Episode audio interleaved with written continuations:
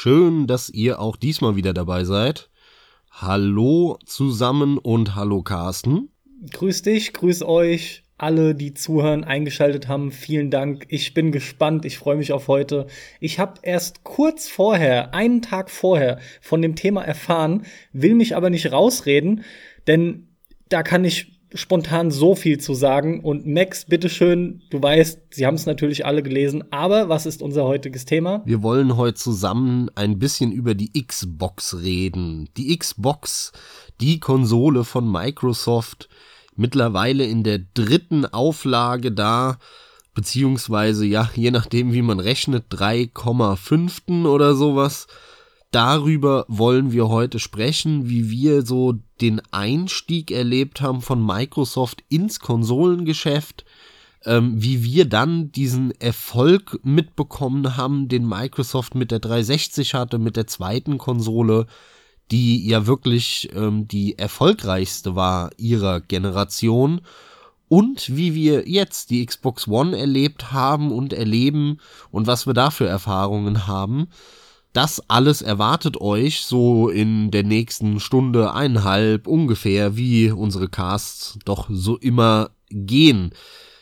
Lass uns direkt vorne beginnen, Carsten. Microsoft steigt in den Konsolenmarkt ein. Das war die Schlagzeile damals Ende der 90er, 1999 oder so oder 2000 ähm, wir reden über eine Zeit, wir alle waren es gewohnt, dass es drei Firmen auf dem Konsolenmarkt gibt, und zwar Sega, Sony seit äh, Mitte der 2000, äh, 2000er, sage ich, seit Mitte der 90er. Sony galt immer noch als der junge Neuling, der da mit Riesenerfolg mit der PlayStation reingeprescht ist in den Markt. Und natürlich Nintendo. Nintendo, der alte Hase, dem sein Aufstieg in den 80er Jahren mit dem NES begann und der immer noch eine ganz wichtige Rolle gespielt hat, auch damals. Und auf einmal hört man, nachdem, beziehungsweise ein bisschen gleichzeitig, aber ja, so ist schwierig. Äh, die Rede ist von dem Untergang von Sega. Ne? Also Sega hat dann ja Nee, Moment, jetzt, jetzt muss ich mich komplett revidieren. Äh, das stimmt gar nicht, äh, denn der Dreamcast kam wann raus? 2000, glaube ich. Dreamcast, ebenfalls sechste Generation, kam in Europa 14. Oktober 99. 99, so sau früh. Dann kommt's aber hin, was ich ursprünglich äh, sagen wollte, denn ziemlich gleichzeitig, als bekannt wurde, dass Sega keine Konsolen mehr herstellen wird, dass Sega sich aus dem Konsolengeschäft zurückziehen wird. Ziemlich gleichzeitig hat man damals so um das Jahr 2000 rum gehört, Microsoft steigt jetzt aber ein in den Markt und wird der neue dritte ähm, Konsolenhersteller eben neben Nintendo und Sony. Wie war das denn damals? Wie hast denn du das erlebt? Kannst du dich daran noch erinnern, als du das mitbekommen hast?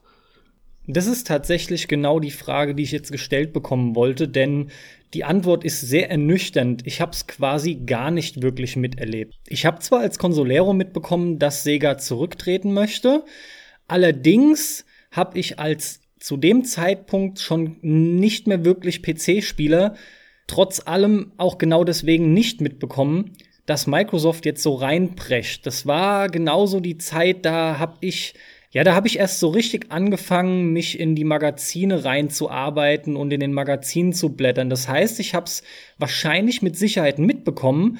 Das lief aber für mich unter diesem Microsoft-Punkt so rudimentär und gerade weil die PlayStation, da die PlayStation für mich halt die Konsole war, mit der ich wieder angefangen habe, auf Konsolen umzusteigen, dort wieder quasi exklusiv zu spielen nach meiner PC-Zeit, war das einfach so, dass, dass ich dort so präsent war, dass Microsoft für mich, die halt hier nicht vorherrschend waren, erstmal überhaupt, das hat keine Rolle gespielt. Also ich mag es mit Sicherheit gelesen haben, aber es war nicht weiter relevant für mich.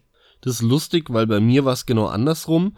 Ich habe ja damals nur PC gezockt und hatte auch nur einen PC und hatte also irgendwo in der Schublade vielleicht noch meinen alten Super Nintendo und Game Boy, aber eigentlich war ich nur am PC spielen Und zu der Zeit habe ich nämlich auch die ganzen ähm, Videospiele-Zeitschriften gelesen, nämlich die PC Games und die GameStar in erster Linie, aber auch andere immer mal wieder, wie die Computerbildspiele, ähm, die Screen Fun damals, die so von dieser Bravo-Ecke kam, die PC Action und dann gab's später auch nochmal eine Neuauflage, glaube ich, vom PC Player oder so. Also da gab's diverse Spielezeitschriften. Darüber habe ich ganz früh mitbekommen, dass Microsoft eine neue Konsole plant und ähm, oh oh oh, der PC-Hirsch Microsoft steigt ins Konsolengeschäft ein. Also ich habe das ganz früh mitbekommen und ähm, hab's dann nicht aktiv verfolgt, weil klar, eine Konsole interessiert mich nicht, ich bin PC-Zocker, aber äh, zwangsläufig habe ich einfach immer wieder Informationen darüber mitbekommen ja, habe ich einfach alles, alle wichtigen Meilensteine dann doch irgendwie am Rande mitbekommen, dass sie da einsteigen in den Markt, dass sie jetzt fertig ist, dass sie so aussehen soll, dass sie irgendwie die Hardware-Specs haben soll, dass sie ähm, dann und dann veröffentlicht wird, dass sie mit Sega kooperieren ähm, und zum Beispiel eben dann Shenmue rausbringen auf der Xbox, dass sie ähm, mit Sega kooperieren Iren und Jet Set Radio Future als Launch-Titel sogar dabei haben und und und. Das habe ich dann alles einfach erfahren über die Zeitschriften. Und ich muss sagen, als ich das damals erfahren habe, das war sehr befremdlich im ersten Moment, denn Microsoft war für mich halt eine PC-Firma.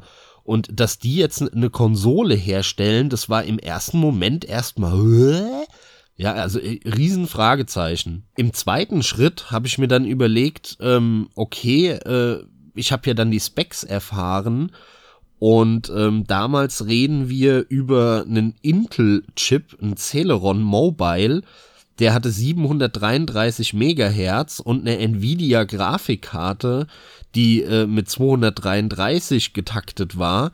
Das ist einfach, wenn du so willst, ein PC gewesen. Und ähm, die Architektur war auch sehr ähnlich zu einem PC. Ähm, die äh, Werkzeuge, die die Entwickler in die Hand bekommen haben, waren sehr simpel und man konnte sehr schnell Sachen konvertieren, die man für einen PC entwickelt hat.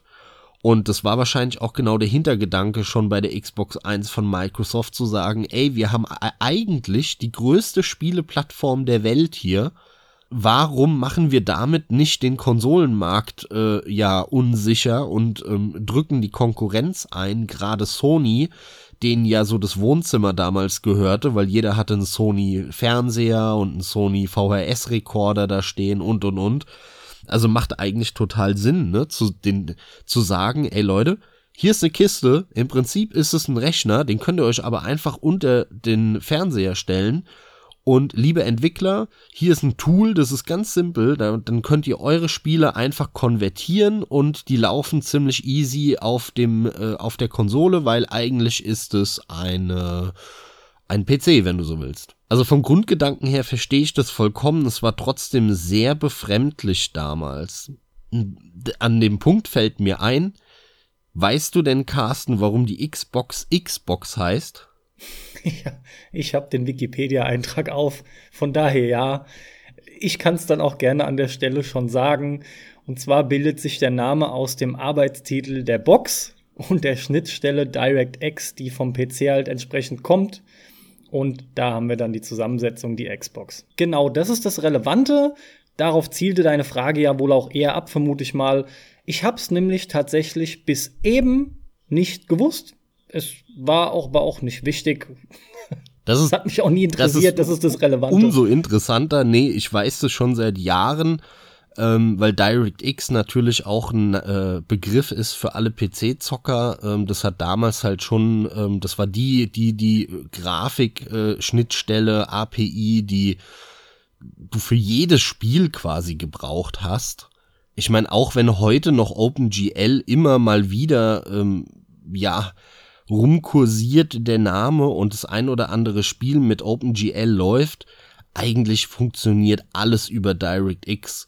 Das macht einfach Sinn, ähm, dass man da angefangen hat, am Anfang des Teil DirectX Box zu nennen, weil alle Spiele DirectX benutzt haben.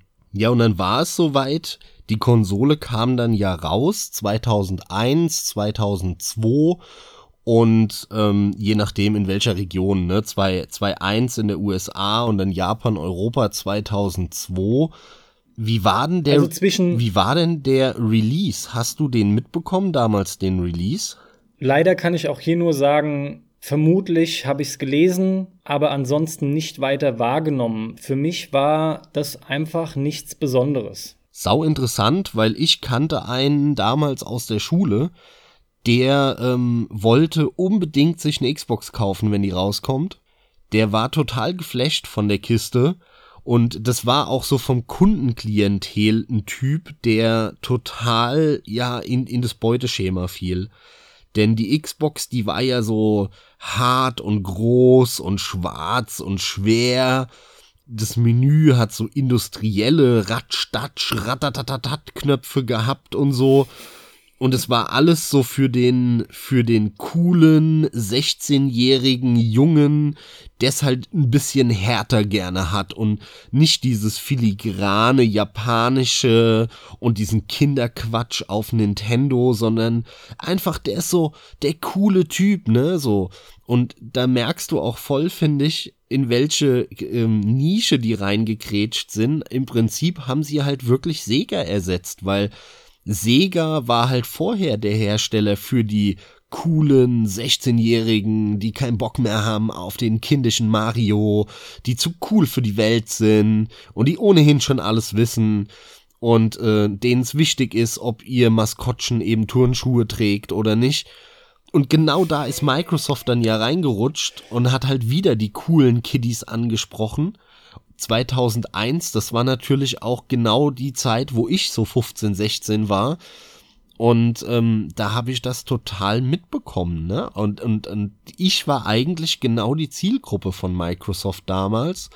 Und ein Kumpel, wie gesagt, der wollte die sich unbedingt holen, hat die sich dann auch geholt. Er hat damals dann parallel zur Schule, ist der tatsächlich für ein halbes Jahr irgendwie im Burger King arbeiten gegangen, weil der um sich die Kiste um, genau, um, um die, genug Geld für die Xbox zu haben und äh, halt ein zweites Pad und Spiele und Pipapo. Und bei dem war ich dann öfter am Wochenende damals und hab da auch von Anfang an Xbox gespielt. Wirklich von Anfang an. Der hatte die dann zum Release-Tag und äh, ich hab dann am Anfang mit ihm Dead or Alive 3, was glaube ich auch ein Launch-Titel war, gespielt. Ähm, Jet Set Radio Future, was auf jeden Fall ein Launch-Titel war. Und ähm, Tony Hawk Pro Skater 4. Die drei Spiele hatte der und die haben wir jedes Wochenende ohne Ende gespielt. Alle drei Spiele. Jet Set Radio Future hatten wir dann relativ schnell durch, weil das war ja nur so ein 10-Stunden-Spiel oder sowas und dann hast du es einfach durch. Aber Tony Hawk Pro Skater und vor allem Dead or Alive 3, das sind ja dann so Endlos-Spiele auch, die haben wir wirklich ohne Ende gezockt auf der Xbox. Wie war denn das dann bei dir? Wann hattest du den ersten Kontakt mit der Xbox? Ebenfalls bei einem Kumpel von uns, ich gehe aber davon aus, dass ich jetzt einen anderen meine, da hatte ich den ersten Kontakt mit der Xbox. Es gab später noch einen weiteren durch, durch einen Kumpel im Bekanntenkreis. Da kam ich dann entsprechend auch noch drauf und das ist auch das, wie die Xbox bei mir hängen geblieben ist. Das ist die Konsole, die sich anfühlt wie ein großer, verhältnismäßig dann globiger PC, ja, also globig nur im Verhältnis zu den Konsolen, die sonst da waren. Allem voran war die halt mit Abstand die leistungsstärkste Konsole der, der sechsten Generation. Und abseits von einem Ninja Gaiden und einem Doa 3 habe ich darauf nichts gespielt. Selbst Doa 3 sehr wenig. Was ich noch voll in Erinnerung habe, sind zwei Sachen. Und zwar die eine, aufgrund der Tatsache, dass die so extrem leistungsstark war, war auch der Preis natürlich relativ hoch. Konkret hieß es, die kam halt für 479 Euro raus. Und die PlayStation war halt auch dann schon da, ja. Der Preis, und das sieht man daran sehr schön, ging nach, ich nehme es halt hier jetzt auch Wikipedia, nach, nach knappen sechs Wochen ging der Preis schon runter von 479 auf 299 Euro. Also die die mussten schnell zusehen, dass sie sich preislich trotzdem annähern. Äh, die haben dann entsprechend auch wohl draufgezahlt, weil die halt mit aller Gewalt in den Konsolenmarkt vorbrechen wollten. Das ist was, wo ich nachher noch mal drauf zu sprechen kommen werde. Äh, das muss man ihnen dennoch als Unternehmen zugute halten. Und der zweite Punkt, der mir absolut unweigerlich einfällt, ist der, dass die Tatsache, dass die Xbox ähm, die erste Konsole war mit einer eingebauten Festplatte, auch genau die erste Konsole war, die es jedem ermöglicht hat, was man auch überall gehört hat und zu sehen bekam. Das war die Konsole, bei der du halt eben Spiele über, über Cracks und irgendwelche Mods etc., also Modifikationen, dann auf der Platte installieren konntest und von dort hast spielen können. Ne? Also sprich, einfach Raubkopien waren halt möglich. Ziemlich einfach sogar. Ja, ganz interessanter Punkt, ja, ja. Das hat man echt super schnell mitbekommen, dass dann ähm, so, ein, so eine Mediathek sich da verbreitet hat, die irgendwie auch, wie, wie hieß die? Äh, Cross Media Bar? Nee, so hieß das. Nee, das ist PS3-Menü. Stimmt. Aber wie ja, hieß nee, ich kann es dir nicht sagen. Auch irgendwas mit X oder X-Media, X-Media Bar. Ja, es gab da halt so eine, so eine Mediathek, die äh, die Runde gemacht hat und sau viele Leute hatten die dann drauf und haben ihre ganzen runtergeladenen Filme, Musiksammlungen an MP3s und so und halt, wie du schon gesagt hast, die Spiele, die gecrackten, alle auf die Festplatte gezogen hatten dann so eine, so eine, ja, alles, alles dort, mussten keine Disk mehr wechseln, um Filme zu gucken, um Spiele zu spielen und so, sondern hatten alles auf der Festplatte. Also, das hat, das habe hab ich auch ganz früh mitbekommen. Ähm, das war schon, war schon krass, dass plötzlich diese, dieses Gecracke und Kopiere, was man so vom PC gewohnt war, auf einmal Einzug fand im, im Konsolenbereich ja, dahingehend hat Microsoft auch ganz klar versagt. Wer weiß, vielleicht war es im Nachhinein auch deren Plan, ja, weil die müssen es eigentlich gewusst haben, dass so Dinge passieren können zumindest. Ob es geplant war, sei mal dahingestellt. Falls ja, war es eine gute Möglichkeit. Denn, um das schon mal vorwegzunehmen, das habe ich erst letztens schon noch mal bemerkt, weil ich mich mit einem Freund drüber unterhalten hatte und es ist unweigerlich verknüpft für mich damit ich meine, die Xbox kam als direkter Konkurrent von unter anderem der PlayStation 2 und dem GameCube an den Start. Ja, klar, ne? Und War ja auch genau dazwischen, glaube ich, der Release, oder? Also die PlayStation 2 kam vor der Xbox und ähm, die der GameCube müsste kurz kurz nach der Xbox gekommen sein wir befinden uns in dem Zeitraum. Das auf jeden Fall, ja. Die, die ganzen genauen Daten habe ich nicht im Kopf, aber es ist alles sehr ähnlich tatsächlich. Deswegen sage ich ja, äh, direkter Konkurrent.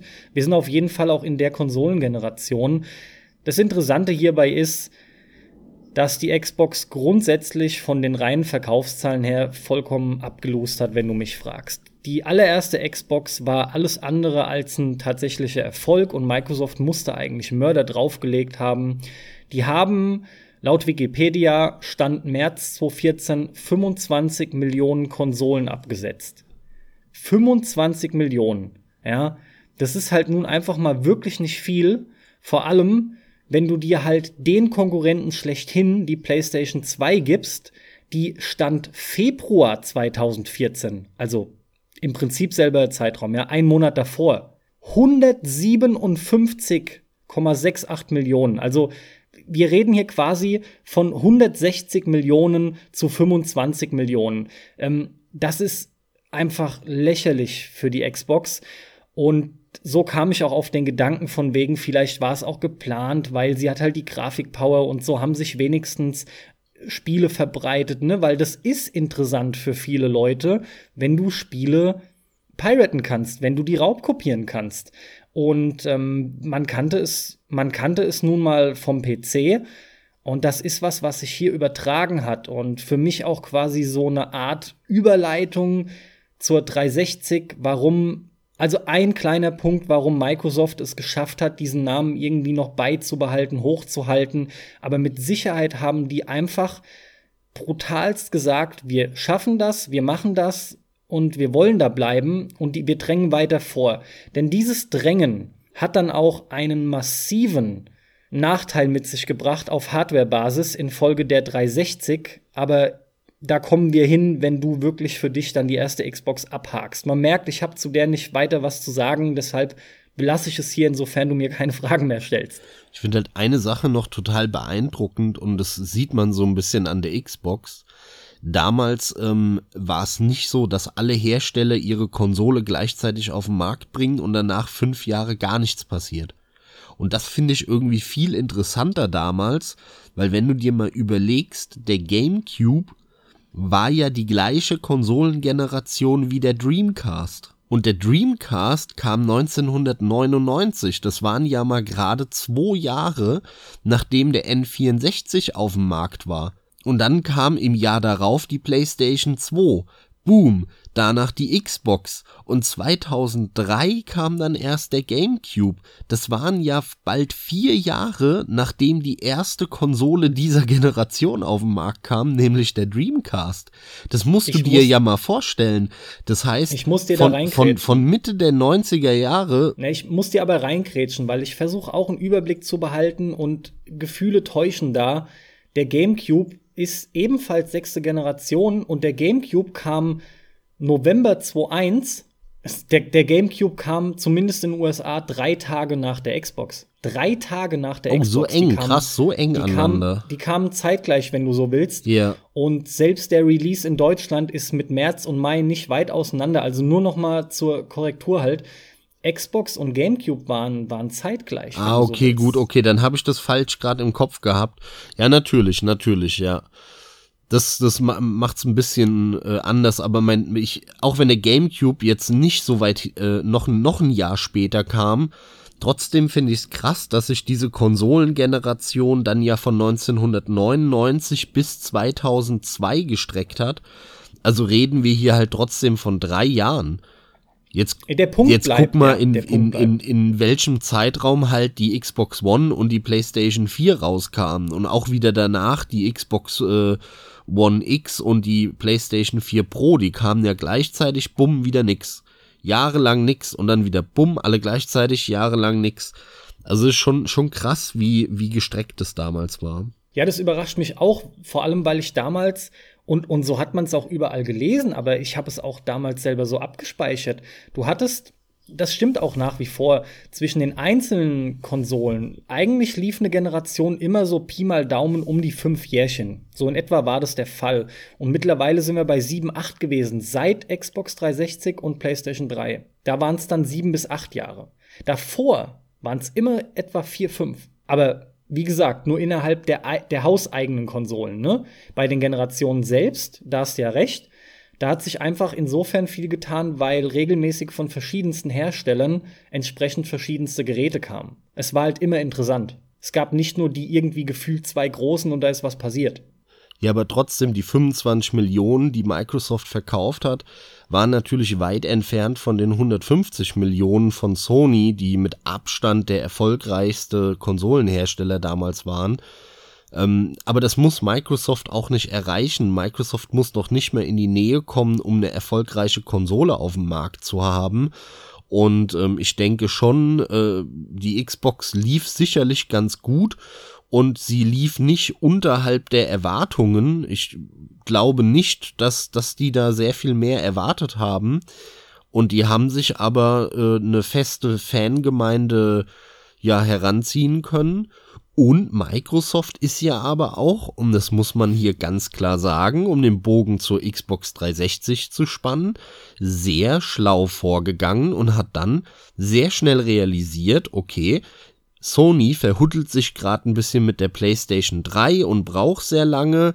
Wir bringen die neue Konsolengeneration vor Sony auf den Markt mit der Xbox 360, bringen da wirklich eine sehr, sehr leistungsfähige Konsole auf den Markt, die dann auch noch voll unseren Vorteil, den sie eigentlich schon mit der Xbox 1 hatten, ausspielt, nämlich der gesamten Online-Anbindung das war ja dann auch die Konsolengeneration, die bei dir voll reingeschlagen hat. 2006 müsste gewesen sein mit der Xbox 360 dann. Absolut, vollkommen richtig. Aber ich habe noch einen allerletzten Punkt, der mir eingefallen ist zur Xbox. Und der muss einfach genannt werden. was sie meiner Meinung nach bis heute noch nicht geschafft haben. Und ich weiß, das ist jetzt wieder sehr kritisch und viele runzeln die Stirn und äh, würden da jetzt dagegen hauen, weil ich das verallgemeinere auf nämlich die Controller von Microsoft, aber vor allem das allererste Xbox-Pad. Das aller, allererste. Selbst das spätere, was kleiner wurde. Aber das allererste ist unbestreitbar eine absolute Missgeburt, eine, eine Ausgeburt der Hölle an Controller. Nicht nur, dass da das Steuerkreuz wie bis heute hin einfach meiner Meinung nach vollkommen für den Arsch ist, auch hatten die diese absolut üblen äh, Schwarz-Weiß-Tasten. Ja, ganz schlimm, die, ja. Die unglaublich ätzend zu erreichen waren, dann auch noch klein. Es ist einfach super die Hölle gewesen. Das Pad war globig und groß und lag auch meiner Meinung nach nicht geil in der Hand, obwohl ich jemand bin, der grundsätzlich ein größeres Pad bevorzugt, weil ich große Hände habe und es mag, wenn sich zum Beispiel auf der Rückseite dann, ne, gerade eben die Mittelfinger nicht berühren, ja, weil sie logischerweise am längsten sind. Das sind solche Sachen, die mag ich dann nicht. Deswegen tendiere ich sogar zu großen Pads. Aber das allererste Xbox-Pad war die Hölle. Nee, absolut stimme ich dir zu. Ich fand das auch sau scheiße. Ähm, das Steuerkreuz ist ja mittlerweile auf dem Xbox One-Pad ganz in Ordnung aber da habe ich ja einen kleinen Monolog gehalten in unserer letzten Folge zum Xbox One Pad, dazu kommen wir auch noch. Ja, das, das war schon ein Scheiß. Das kleine war dann viel besser. Das war ja das Pad, womit die dann in Japan standardmäßig die Konsole verkauft haben, weil Microsoft da gemerkt hat, oh, ähm, das große Pad, das äh, funktioniert gar nicht in Japan. ist auch lustig, ja. Und dann, und dann kam es ja hier raus als Special Super Duper Mini Pad. Und äh, ich kannte dann aber auch nur noch Leute, die das kleine Pad hatten. Ich kannte dann keinen mehr, der absichtlich das alte große Pad noch benutzt hat. Nee, warum auch? Weil es ähm, dadurch nachweislich ein scheiß Pad war. Aber dann lass uns damit äh, jetzt zur 2005, 2006 erschienenen Xbox 360 kommen. Denn dort hast du ja wirklich deinen allerersten so richtigen Kontakt selber gehabt, wo du ganz intensiv dann auch endlich mal Xbox gezockt hast, Carsten. Xbox Live ist etwas, was auf der ersten Xbox schon gezeigt hat, dass Microsoft einfach so einen Dienst aufbauen kann. Und zwar besser als jeder andere. Und das hat die erste Xbox schon gezeigt. Das Ganze sollte dann nämlich auf der 360, wie ich auch am eigenen Leib erfahren habe, und so komme ich dann irgendwie auch doch zu meiner Überleitung, deutlich besser werden. Denn selbstverständlich, wie du sagst, ist es so gewesen, die 360 war die Konsole schlechthin, mit der ich die Hassliebe schlechthin im Konsolenbereich verbinde. Wortwörtlich Hassliebe. Ich habe unglaublich Spaß mit dieser Kiste gehabt. Ich habe sie zum Release. Ich habe sie zum Release-Zeitpunkt gekauft. Ich hatte das Glück, noch eine abgreifen zu können, denn die Nachfrage war echt extrem hoch. Ich bin mir gerade gar nicht mehr sicher, ob auch die Produktion zu Beginn am Straucheln war, sprich ja, dass die Nachfrage gar nicht abgedeckt werden konnte. Ich glaube sogar, es war der Fall. Ja, das machen die immer absichtlich, damit der Preis oben bleibt. Die produzieren immer erstmal weniger, als sie vermuten, dass sich verkaufen, damit, damit der Preis nicht in den Keller geht, ist doch klar. Künstliche Verknappung mag sein in dem Fall. Nichtsdestotrotz trifft es auch zu, dass die Xbox 360 bzw. Microsoft einen entscheidenden Schritt gewagt hat. Und du hast es schon indirekt angesprochen, indem du sagtest, sie haben gesehen, die PlayStation bzw. Sony verzettelt sich mit ihrer PlayStation 3 und genau so sollte es dann kommen und auch die nächsten locker fünf Jahre echt schon in Zement, in Stein gemeißelt sein. Denn die Xbox 360 erschien Pi mal Daumen ein ganzes Jahr vor der PlayStation 3. Und fuck, ein Jahr, ein ganzes Jahr für eine neue Generation. Boah, das ist verdammt viel, denn jeder hat Bock auf neue Technik, neue Grafik, neue Spiele, Spielereien, die fortgeführt werden, eben unter Berücksichtigung von Technik und Grafik und der Leistung, die vorhanden ist, das ausgebaute Xbox Live-Netzwerk. Also auch ich war einer von den Early Adoptern, hab dazugeschlagen und was soll ich sagen? Ich war echt begeistert. Das Teil lief, Das Pad hat sich bis aufs Steuerkreuz gut angefühlt. Ich kam gut mit klar. Ich mag zwar keine diagonal versetzten Sticks, ich habe die lieber auf derselben Höhe, habe aber auch wirklich keine Probleme damit. Womit ich Probleme habe, ist das Steuerkreuz. Das war immer schon mies. Ich sag nur, selbst durch Menüs navigieren hat oft darin geendet, dass man statt hoch und runter links und rechts ist. Und Leute, da braucht halt keiner mit mir zu diskutieren. Das ist Schrott. Das Steuerkreuz war Schrott und schwammig und hat nicht gemacht, was man will. Vergesst es da in einem Street Fighter irgendwie eine ordentliche Combo eingeben zu wollen oder generell in Beat'em Ups. Ja, abgesehen davon habe ich mir einfach alles geholt, was irgendwie einen Namen hatte an Titeln. Da war ich auch vollkommen auf dem Hype-Train. Wirklich, ich glaube, das war die krasseste Zeit.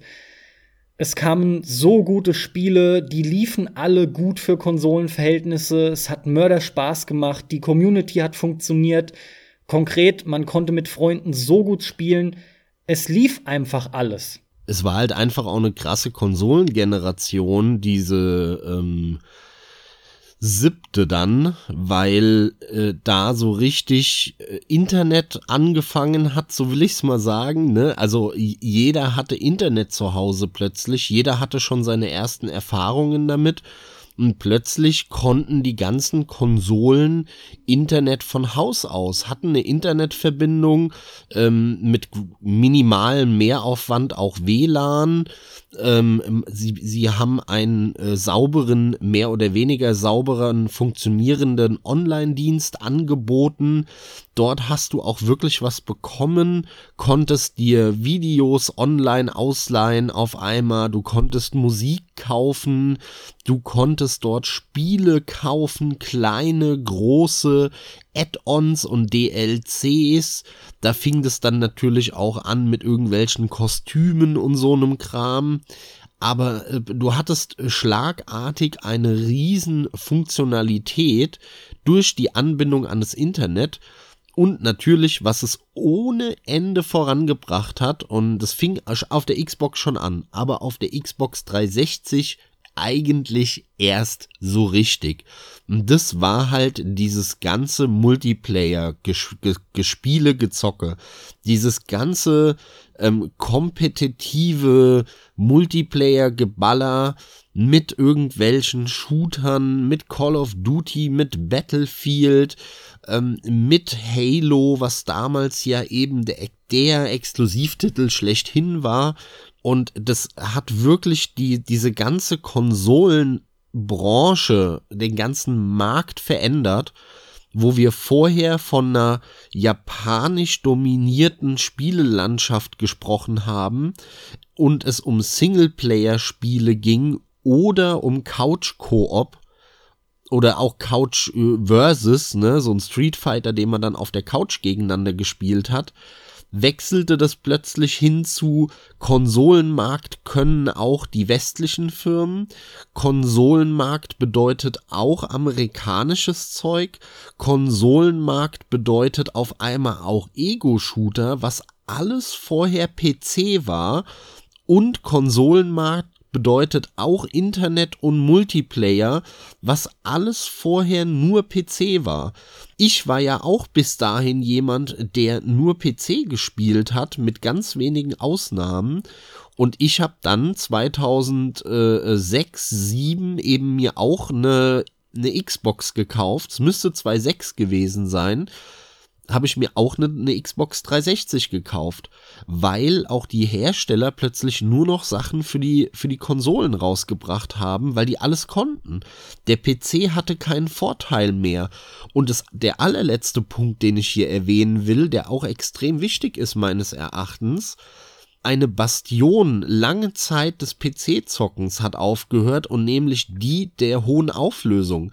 Denn äh, während auf der PlayStation 2 noch alles in irgendeiner Kartoffelauflösung gelaufen ist, fing das halt mit der Xbox 360 und der PlayStation 3 an, in 720 äh, oder zumindest halt 600 irgendwas bis hoch dann zu wirklichen Full HD zu laufen.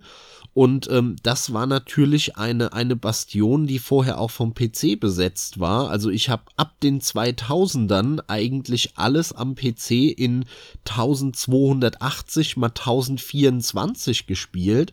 Diese 5 zu 4 äh, Auflösung, die bekannt war und recht erfolgreich bei den ersten äh, TFT LCD Monitoren. Und auch das hörte dann eben auf äh, auf der Konsole, auf der Xbox 360 und der PS3 mit den HD-Konsolen. Also man merkt da total krass, finde ich, dran, diese siebte Konsolengeneration war eine der krassesten, weil sie den Markt so um 180 Grad gedreht hat. Ähm, sie, es kamen plötzlich keine PC-Spiele mehr raus, sondern alles kam nur noch für die Konsole ähm, man hatte Internet, man hatte Multiplayer, man hatte hohe Auflösungen, ähm, all, all das, was man halt auch am PC hatte, hatte man eigentlich plötzlich auch auf der Konsole und selbst auf der PS3 konntest du dann Maus und Tastatur anschließen, was ja sogar so ein Re äh, ganz am Anfang auf der PS3 dann Unreal 3, Unreal Tournament 3 auch unterstützt hat. Also echt krass, was sich da verändert hat in dem Markt und ja, auch ich wurde dann zum Consolero ein Stück weit. So, so muss ich es formulieren. Ja, mit Sicherheit einer der allerwichtigsten Punkte und, und genau der Grund, warum diese Dominanz der Konsolen dann auftrat und wir auch die über die Jahre hinweg immer wieder erleben konnten, wie die Frage gestellt wird, ist das hier das Ende des PCs, ne? Das war genau das, wo das dann aufkam ohne Gnade und der PC galt dann zuletzt als tot bevor sich das alles wieder akklimatisieren sollte. Wie immer in der Geschichte. Wie immer in der Geschichte, ja. Aber es stimmt. Äh, zusätzlich hatte der PC wenig Vorteile. Du hattest keine gesagt, das stimmt nicht, aber zumindest schienen sie auf gleicher Höhe, die aktuelle Konsolengeneration und der PC, unabhängig der Leistungsvorteile, die noch vorhanden waren, weil halt das wirklich die wir auch so oft betitelten Multimedia-Konsolen waren. Ne? Kann alles.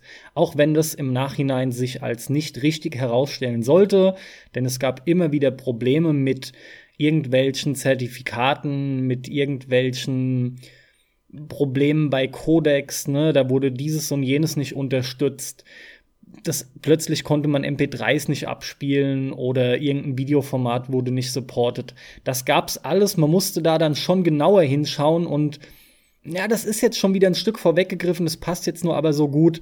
Auch hier hat sich schon rausgestellt, dass aufgrund der Architektur, zumindest von der Xbox 360, und der Tatsache, wie sie genutzt wurde, also der Tatsache, dass es alles dem PC angenähert wurde, hat man auch festgestellt, Konsolen werden durchaus trotz allem komplexer. Man muss sich, wenn man wirklich das Ding als Multimedia-Konsole nutzen will, doch mal auseinandersetzen mit verschiedenen Dateiformaten und Codecs und was es alles gibt. Das war dann, sagen wir mal so, es wurde schon nicht mehr ganz so einfach. Man hat dort den Anfang wahrnehmen können. Sehr guter Punkt, Carsten, denn mit der 360 und all den Vorteilen, gerade gegenüber dem PC, wo die Konsolen gleich aufgezogen sind eher, ähm, kam auch ein ganz großer Nachteil, der bis heute besteht und der heute sogar, finde ich, fast schlimmer ist als am Rechner. Und zwar ist es dieses ganze, wenn du das Spiel spielen willst, musst du aber ein Update ziehen.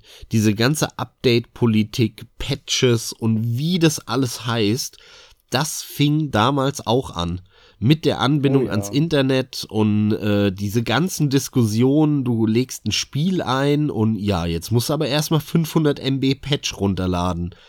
Das fing alles auch mit dieser siebten Konsolengeneration an und natürlich man hat, man verbindet das so mit der Xbox 360, weil die, wie du auch schon gesagt hast, halt so lange vor der PS3 auf den Markt kam. Die PS3 hat's dann ja noch mal nerviger gemacht also das ist für mich auch bis heute krass, dass die es nicht schaffen, die Konsolen von diesem Zeug so weit wie es nur geht zu befreien, weil das nervt ohne Ende. Wie oft haben wir früher ähm, darüber gesprochen, dass der Riesenvorteil von Konsolen ist, schiebst du rein das Spiel, funktioniert. Und heute, ja, äh, heute ist es genau andersrum. Am PC klicke ich bei Steam kaufen, runterladen, spielen das sind drei Klicks und auf der Konsole lege ich das Spiel ein. Oh, da muss er erstmal die Disk einlegen. Dann installiert er erstmal. und das Installieren dauert zehnmal so lang wie am PC. Der installiert 30 Gigabyte in gefühlt zwei Stunden.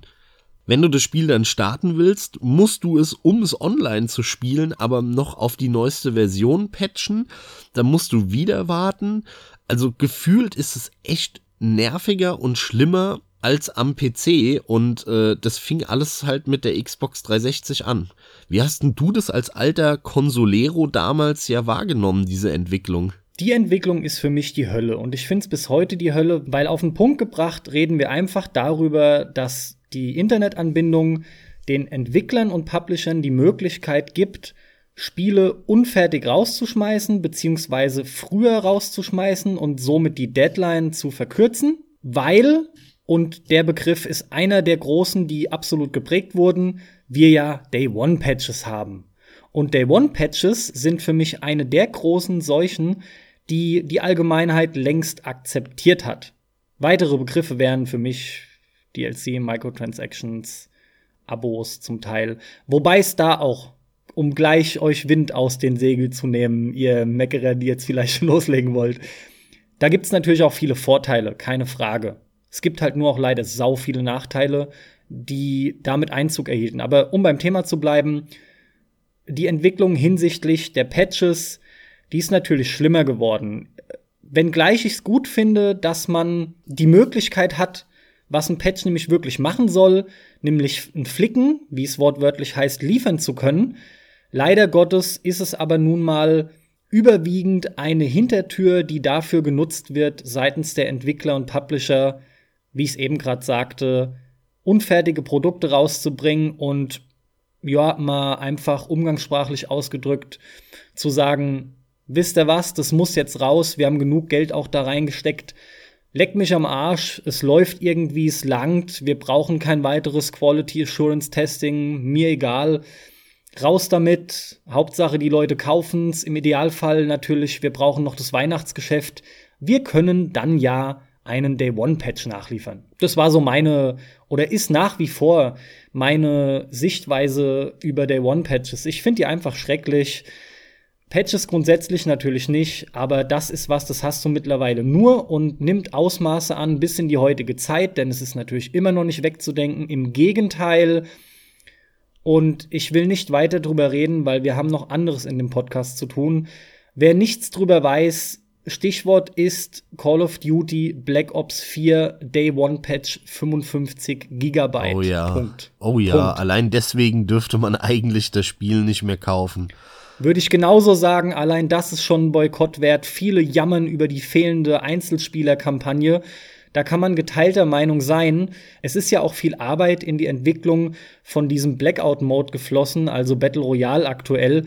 Wie gesagt, Leute, ich will weder gut noch schlecht da jetzt groß rausstellen. Es gibt da Vor- und Nachteile, Singleplayer-Kampagne fehlt, aber daran hängen sich die Leute und die Medien vor allem überwiegend auf. Leute, ey, fuck you. 55 Gigabyte Day One Patch, leck mich am Arsch. Das ist fast das gesamte Spiel. Was geht da ab? Was machen die? Ähm, an der Stelle auch noch ein interessanter Einwurf, der mir durch den Kopf geht, ähm, und zwar zu der Leutverarscherei. Wir nehmen das jetzt gerade zum Zeitpunkt auf, an dem Red Dead Redemption 2 veröffentlicht wurde, und zwar genau vor zwei Tagen. Das Lustige ist, dass ja Red Dead Redemption 2 ein reines Singleplayer-Spiel ist, so wie du es bekommst. Und äh, es wird ja aber einen Online-Modus geben, einen Multiplayer-Modus. Und mit diesem Online-Modus werden auch Mikrotransaktionen kommen. Da kannst du echt Geld investieren und zwar nicht zu knapp, genauso wie in GTA 5. Aber diese gerissenen Füchse von Rockstar wissen, dass es halt nicht so gut ankommt bei den Leuten und schon gar nicht bei den Kritikern und Testern. Also was machen die? Die bringen das erst als reines Singleplayer-Spiel auf den Markt, dann bekommt es überall 100er Wertungen und vier Wochen später oder drei Wochen später veröffentlichen sie den 30 Gigabyte äh, Patch mit dem Online-Multiplayer-Modus. Und mit dem kommen dann auch die ganzen Mikrotransaktionen, die finden dann aber keinen Einzug mehr in die tollen, wunderbaren, äh, herausragenden Wertungen. Es funktioniert und genau da sehen wir die Perversion. Wenn Spiele, wie so oft gefordert, mit Multiplayer rauskommen, wird aber jeder gescholten für die Mikrotransaktionen, die nun mal mittlerweile drin sind. Denn ihr wollt ja auch alle nicht, dass die Spiele teurer werden. Ja, ich will's per se auch nicht, aber das ist halt nun mal leider die Tendenz und wir sehen es eigentlich schwarz auf weiß belegt daran, dass die Kohle anders reingeholt wird. Klar ist da auch Gier mit dabei und viele übertreiben. Nichtsdestotrotz ist es ein unumstößlicher Fakt, was ich aber auch ganz schlimm finde, ist die Tatsache, dass Rockstar nicht nur in dem Fall so aggressiv vorgeht, mit dem rein, oder sagen wir gerissen, mit dem Veröffentlichen des reinen Singleplayer-Modus und danach wird der Patch kommen, denn wir wissen ja in dem Fall sogar schon, dass es kommt. Übrigens an der Stelle, da müssten die Magazine ihre Wertung korrigieren und es kann nur eine Korrektur nach unten geben.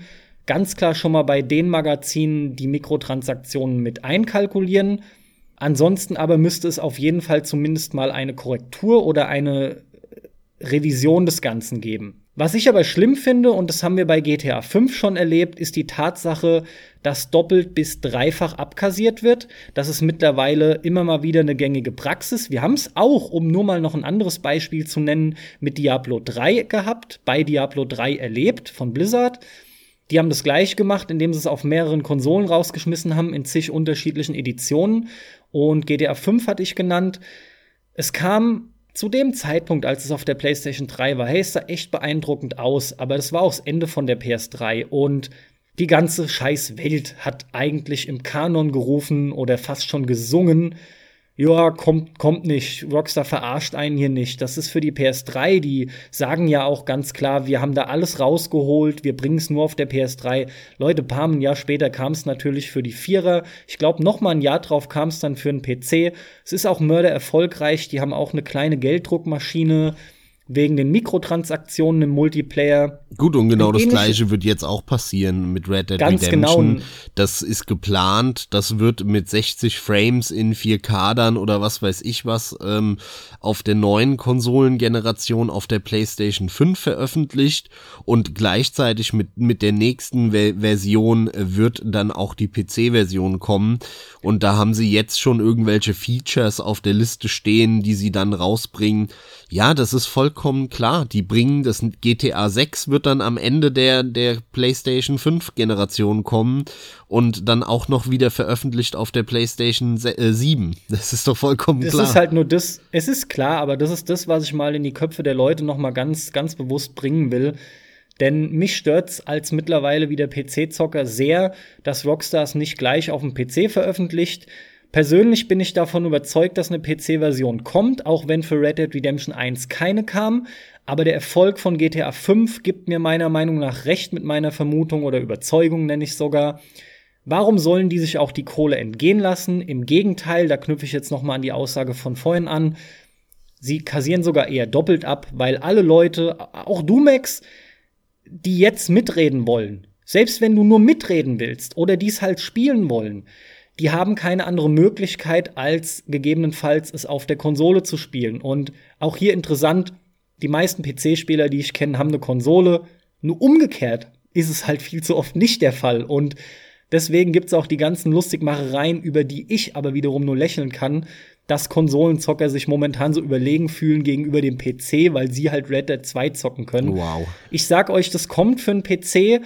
Und ganz bewusst wird es aktuell noch nicht veröffentlicht, damit halt, und ganz konkret wird es genau deswegen aktuell noch nicht veröffentlicht auf dem PC, damit halt die Gewinne auf den Konsolen erstmal eingeholt werden können, beziehungsweise die Verkäufe stattfinden können.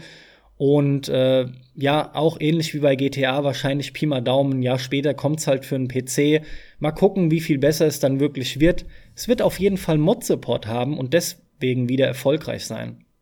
Aber lass uns mal zurückspringen zur Xbox 360. Ja, auf jeden ähm, Fall. Und ähm, ihren Erfolg, denn die Xbox 360 hat einfach sowas von reingeschlagen damals. Die äh, PlayStation 3 kam lange, lange, lange nicht an die Xbox 360 ran. Bis heute kam sie in der USA nicht ran. Weltweit hat die PS3 zwar, glaube ich, minimal irgendwie die Xbox überholt, aber das ist wirklich minimal. Im Prinzip haben die sich identisch häufig verkauft und ähm, in der USA ist sie grandios erfolgreich gewesen. In Japan interessiert kein Mensch die Xbox. Da spielen alle nach wie vor nur äh, Nintendo und Sony. Und ähm, ich fand das damals schon beeindruckend, dass Microsoft es quasi innerhalb von einer Konsolengeneration es geschafft hat, sich an die Spitze zu kämpfen, einfach nur durch kluges, äh, ja, durch, durch kluge Features und durch eine gute Konsole. Denn die Xbox 360 war sehr früh, sie hatte alle nötigen Features, die damals interessant waren. Ähm, es war Plug-and-Play-Internet. Die Konsole kam schon, wenn du sie gekauft hast, mit einem Headset und Mikrofon daher.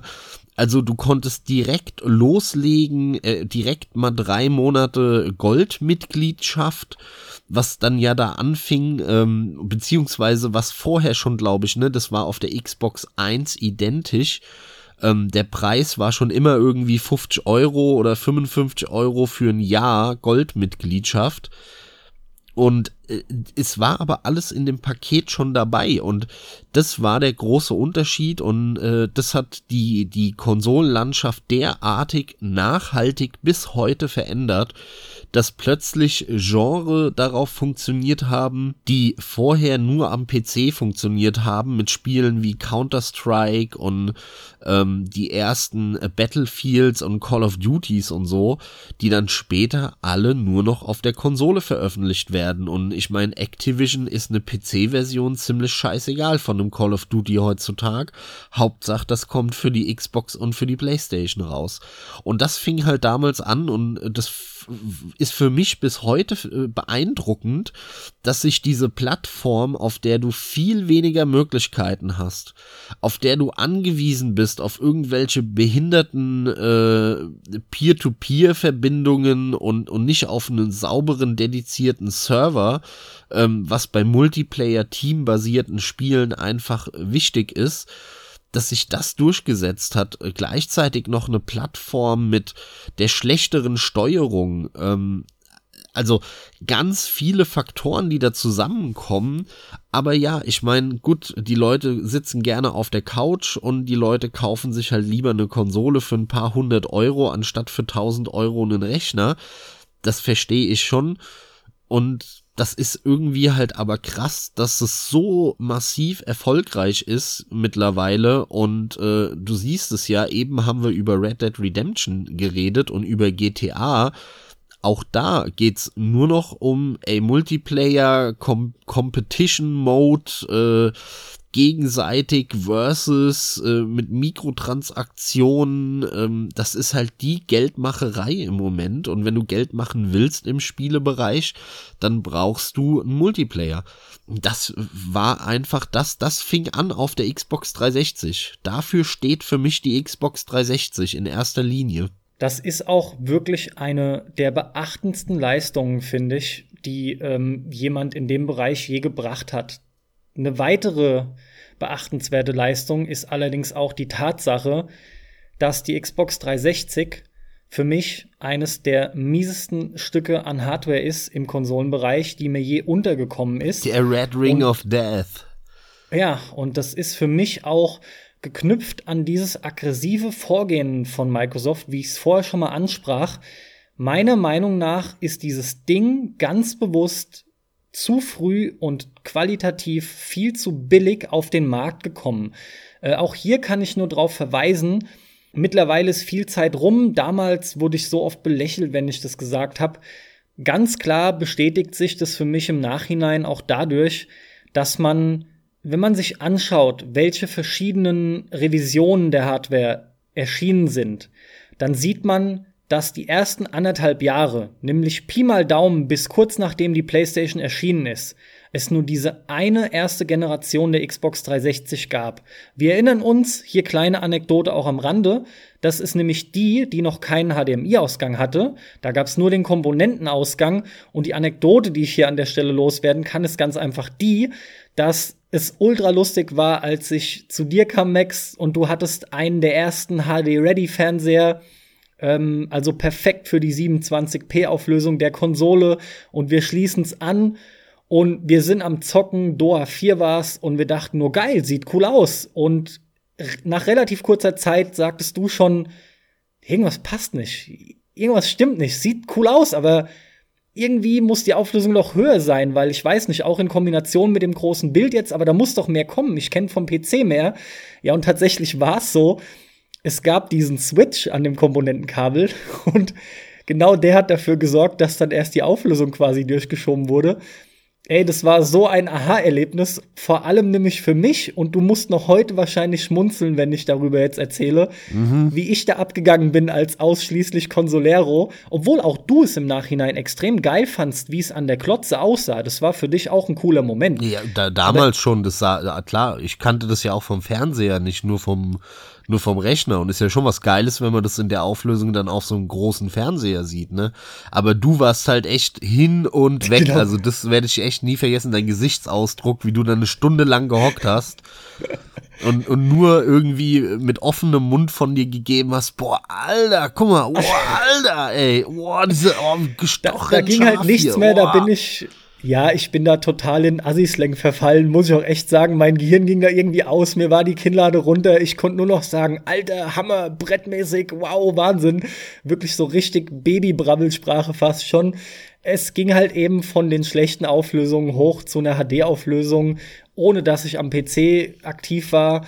Und äh, dazu muss man aber auch sagen, dass damals Dead or Alive einer der geilsten Titel war, um das zu testen. Denn der hatte und das werde ich auch nie vergessen, das hast selbst du gesagt. Der hatte Texturen, die man äh, als, als quasi fotorealistisch einstufen konnte. Dieses Spiel war mördermäßig texturiert für damalige Verhältnisse. Wie du schon sagst, mit dem Fotorealismus immer, immer im Zeitgeist äh, betrachtet, genau, genau. ja. Wenn du es dir heute anguckst, denkst du wahrscheinlich, was, das, das haben wir so abgefeiert damals. Aber ja, auf aber jeden das, Fall, das, das war, war schon, war schon krass, ja. Genau, aber das war die Anekdote. Ähm, Letzten Endes sagte ich, das mieseste Stück Hardware, das mir je untergekommen ist. Und bevor wir jetzt wechseln zur Xbox One, das ist auch einfach Fakt. Inzwischen habe ich es stark verdrängt. Ich bin da ein Stück weit traumatisiert, denn, und ich lasse es nicht außen vor, so viel Spaß, wie ich tatsächlich auch mit der Xbox 360 hatte. Ich habe so gelitten, denn ich habe Leute ungelogen. Ich habe insgesamt jetzt meine neunte Xbox 360 hier stehen. Sieben Stück habe ich eingetauscht, sprich acht hatte ich quasi selber. Und die aktuell neunte ist die erste S-Generation, heißt sie noch, glaube ich, die ich von meinem Cousin bekommen habe. Das ist, glaube ich, Einfach die erste, die auch funktioniert, ne? Wo du kein Gefühlt Red ist die Ring erste schwarze, bekommst. die richtig funktioniert, aber ich glaube, es gab schon die Elite, die weniger Probleme hatte. Und wir reden halt natürlich vom Ring of Death, der quasi ausschließlich durch Überhitzung erzeugt wurde. Interessanterweise waren die Konsolen nicht kaputt, sondern es gab einen eingebauten Schutzmechanismus, der dafür gesorgt hat, dass nichts durchbrennen kann. Zumindest, korrigier mich, wenn ich falsch liege, ich habe nicht nochmal nachgeschaut, aber das ist mein letzter Stand. Ähm, das war ein Schutzmechanismus, dass eben nichts durchbrennen kann.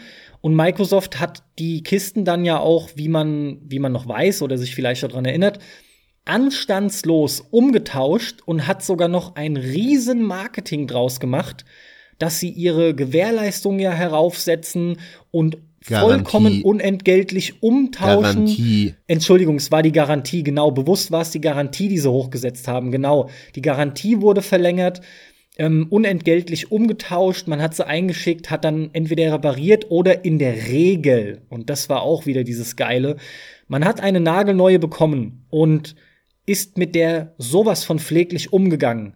Denn mittlerweile, ihr glaubt doch nicht ernsthaft, dass ich meine Konsole irgendwie in ein Tuch eingewickelt hatte, damit sie überhitzt oder so ein Scheiß.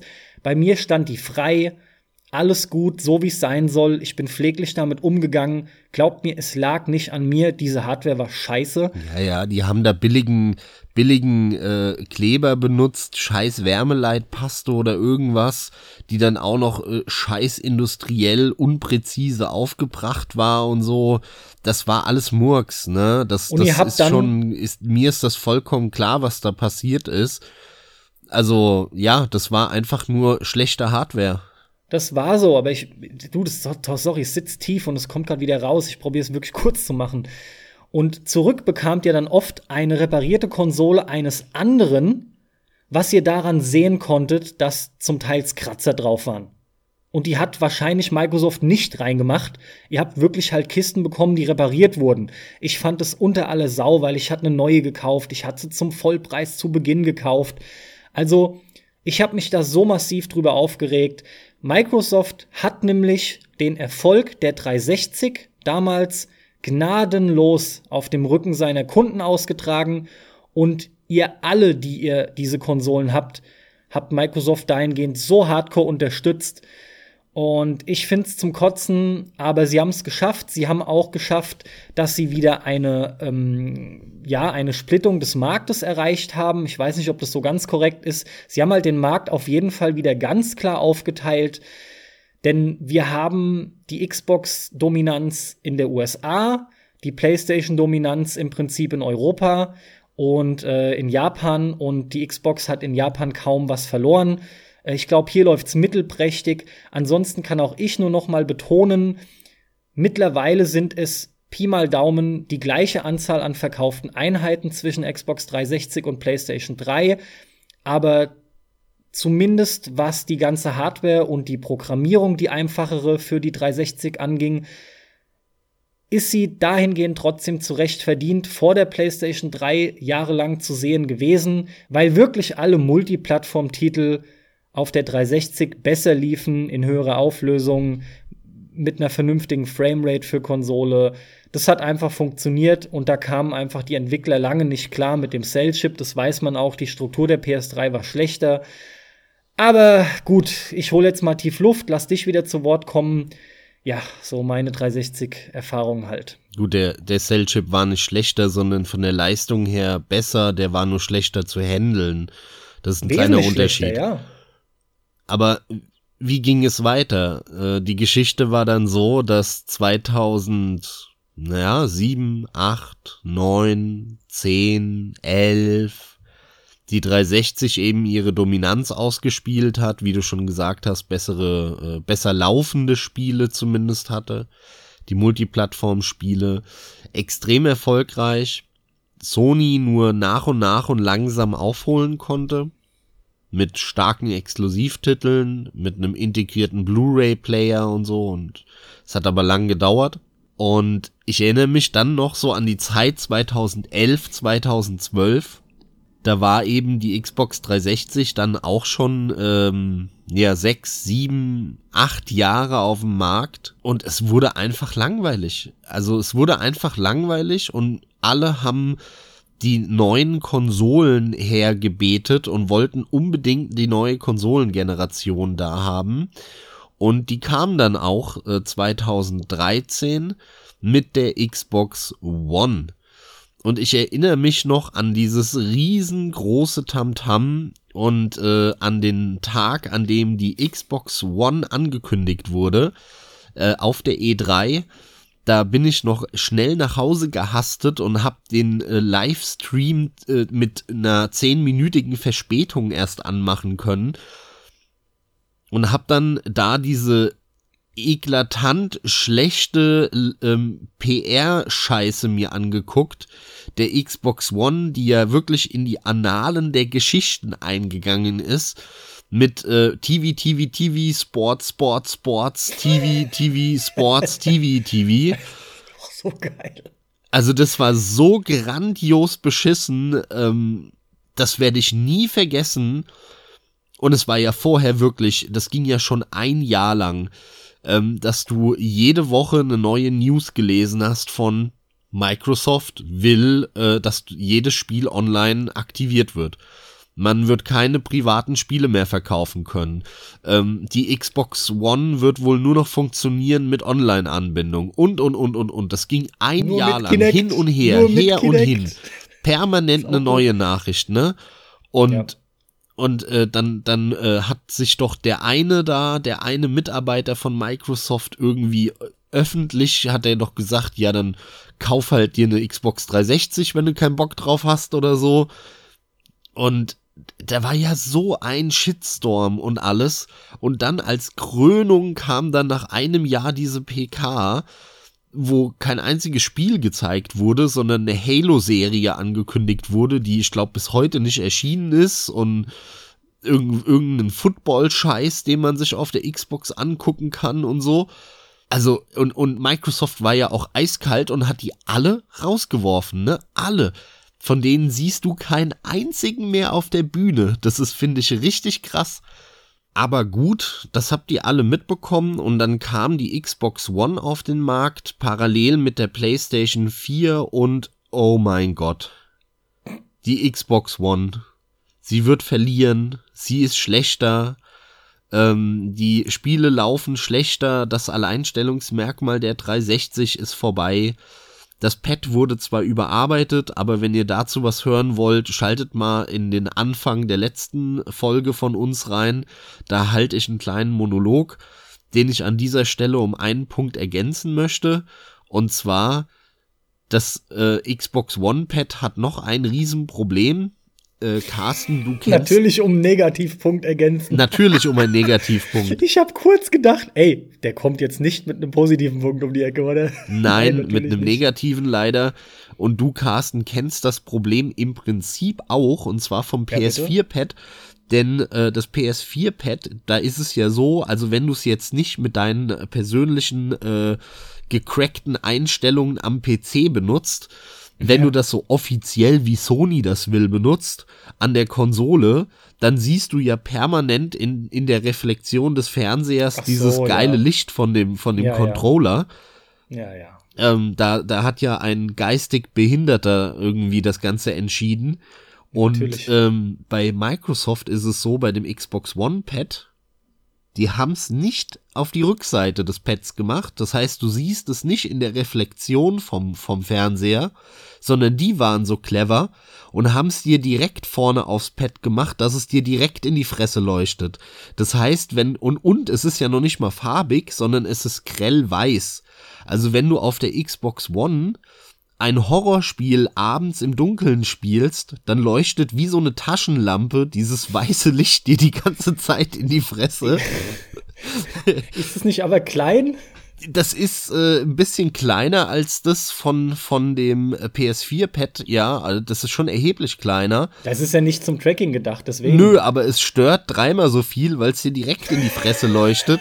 Das ist wirklich, ich habe das abgeklebt. Du musst es abkleben, wenn du das benutzt und so. Also Tut mir leid. Das weißt du, warum das ist? Das ist, nein, das ist doch aber auch klar. Das ist wirklich, damit du die Freunde, die du ja hast auf der Xbox, die um dich herum dann aber sitzen, während du ein Horrorspiel spielst, weil so spielt man ja Horrorspiele, die, die kannst du dann erschrecken, weißt du, wie so taschenlampenmäßig, die du, weil du so unter deinem Kinn kommt da das Licht hoch und du ja, genau. abkacken und da freut sich dann wieder jeder. Das ist alles durchdacht, wie schon das 360-Konzept, weil so hieß ja die Konsole nur, das haben wir gar nicht gesagt, ne? Weil dich ja alles umgibt und jeder Spieler ist ja rundherum verknüpft mm. und so. Das war mm. damals die Begründung für den Namen. Ja, genau. Meine Fresse. Naja, eigentlich wollten sie doch einfach nur nicht auch das Ding PS3 nennen. Also eigentlich das Problem war doch, wo, was die hatten. Eigentlich hätten sie es Xbox ja. 2 nennen müssen. Genau. Haben, dann hätten sie aber eine Nummer unter der PS3 gehabt, was marketingtechnisch nicht gewollt wäre. Na gut. Dann haben sie gesagt, sie wollen äh, aber auch keine 3, weil dann fragt sich ja jeder, wo ist denn die zweite gewesen? Also haben sie halt 360 draus gemacht. Ist doch total logisch, ja genauso logisch, wie umso klarer ist, dass sie ja jetzt auch ihre Konsole Xbox One genannt haben. Das ist überhaupt nicht logisch. um das einfach, um da dem Ganzen noch einen draufzusetzen. Ja. Das macht jetzt alles einfach nur noch perfekt. Also wirklich. Ja, es wird immer absurder, ne? Anstatt die vier zu nehmen, äh, weil es ja geht ja nicht, weil es gab ja keine zwei und auch keine drei, sondern die 360 müssen sie ja bei einem Namen bleiben und ja. naja. Aber auch hier, weißt du, in Windows ja. 9 brauchen wir nicht, da können wir auf 10 springen. Ja, selbstverständlich, ja. Das ist einfach ohne Hand und Fuß, sorry. Das ist eine Scheiße und ein Schwachsinn sondergleichen, aber ja. ich will jetzt nicht nur so reden. Es ist einfach Bullshit. Und meiner Meinung nach sorgt es auch für brutal viel mehr Verwirrung die, die Namensgebung von Spielen, ja, ich hole nicht aus, Leute, aber heute muss ich nicht mehr nach Battlefield suchen, sondern ich muss nach Battlefield äh, 1900 äh, wann kam's suchen. Ähm, das sowas nervt mich so sehr. Wenn ich den ersten Teil will, darf ich nicht eins eingeben. Das geht auch nicht. Ich darf auch nicht den normalen Namen eingeben. Ich muss das Jahr eingeben, in dem es erschien. ich habe auf sowas eigentlich überhaupt keinen Bock mehr, mich fuckt sowas ab. Die, die und ihre Namensgebung. Tja, und dann findest du nur das HD-Remaster. Ja. ja, stimmt. Oh Mann, ey. Willkommen in der Das neuen schönen. Welt. Ja, ja. Das Beste ist halt wirklich, wenn du nach Xbox One googelst und du findest halt irgendwie die erste Xbox und alles und ach. Alles, alles findest Ja, es du. ist einfach ein vollkommenes Du Chaos. findest auch die ja. PlayStation 4, wenn du nach Xbox One googelst. Nee, mir, aber, aber genau das ging mir da auch durch den Kopf. Also die, die Namenspolitik ist für den Arsch von Microsoft und ähm, also diese ganze PK äh, und dieses ganze TV, TV, TV-Gelaber, das war ja wirklich der Marketing-Schrott schlechthin. Und äh, gleichzeitig kam dann halt zutage, ey, die kann äh, leistungstechnisch viel weniger als die PlayStation. Und Sony hat dann ja ganz schnell darauf reagiert und gesagt, so, hier, bei uns, äh, braucht ihr keine Online-Anbindung, bei uns, nee, nee, nee, nee, nee, äh, hier, wenn ihr ein Spiel einem anderen geben wollt, so, hier, drückt sie ihm einfach in die Hand.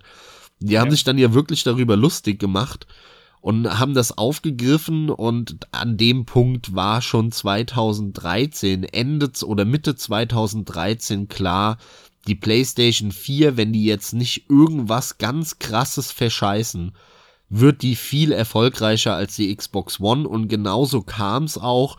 Die Xbox One hat äh, krass abgestunken, ja sogar so weit, dass Microsoft nach einem halben Jahr oder Jahr gesagt hat, sie sagen noch nicht mal mehr äh, irgendwelche Verkaufszahlen, äh, weil, weil sie genau wissen, das würde sie nur in einem schlechten Bild dastehen lassen gegenüber Sony.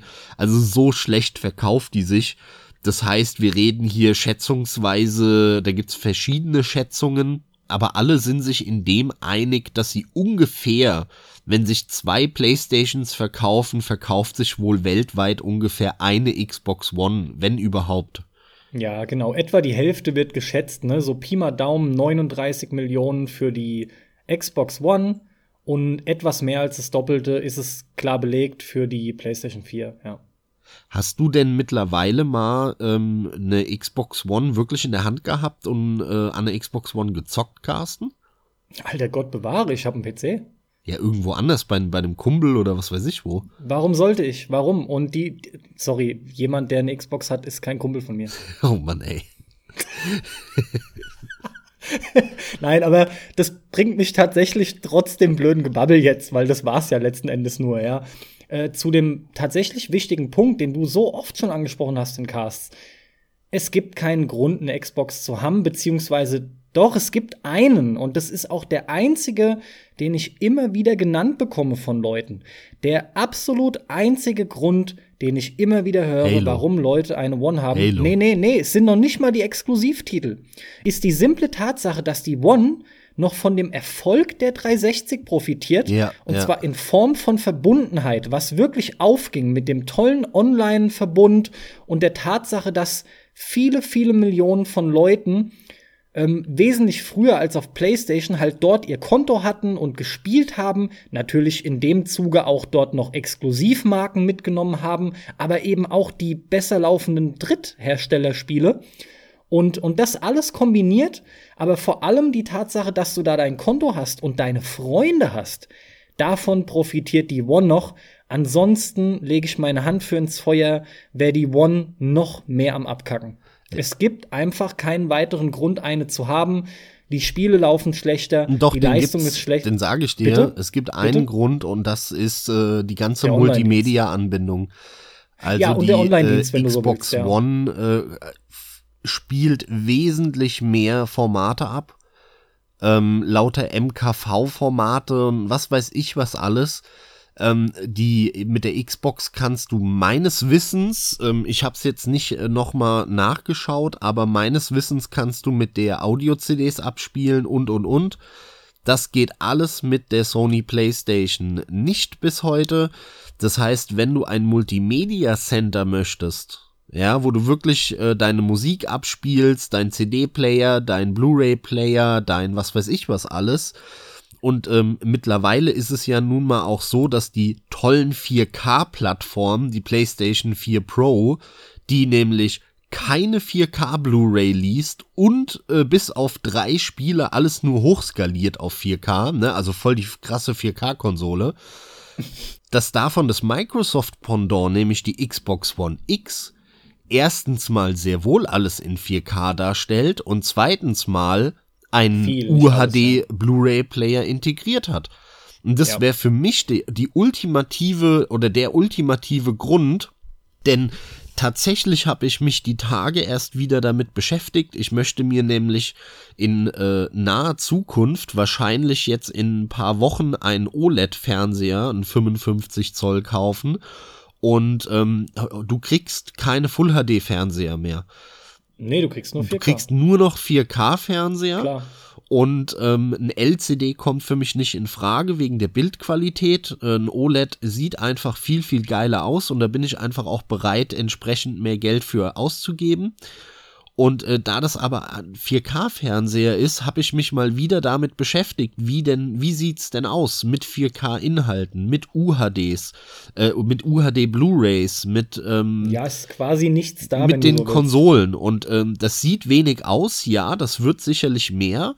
Ähm, ich meine, damals, als wir unsere Plasma-Fernseher gekauft haben, die wir ja auch bis heute noch nutzen, da hat gab's auch noch sau wenig HD-Inhalte, ja. Mittlerweile machst du halt alles in Full HD, also warte halt mal 5, 6, 7, 8 Jahre ab, dann sieht das alles anders aus.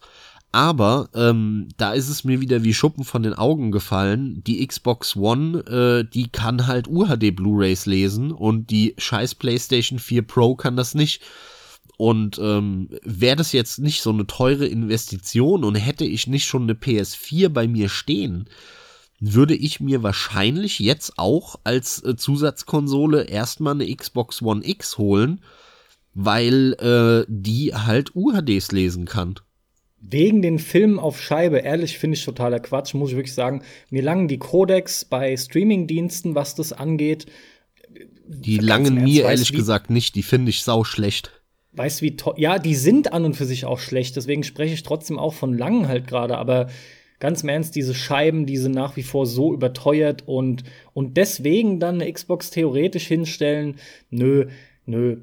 Ähm, ich finde es viel interessanter, dass halt einfach der Zeitpunkt noch nicht gekommen ist. Das ist so, das ist Early Adopter, Adopter Kram, das merkst du halt. Aber Early Adopter Kram ist es nicht, weil ich kann nichts anderes kaufen, Carsten. Es gibt nur 4K-Fernseher. Nee, nicht der Fernseher, die Konsole, mit der du befeuerst, die Quelle. Sorry. Aber die Quelle ist, ist mir am Ende des Tages egal. Nenn es Konsole, nenn es Blu-ray-Player, nenn es äh, Browser HTML5 Player im Browser, ist mir scheißegal, was die Quelle ist.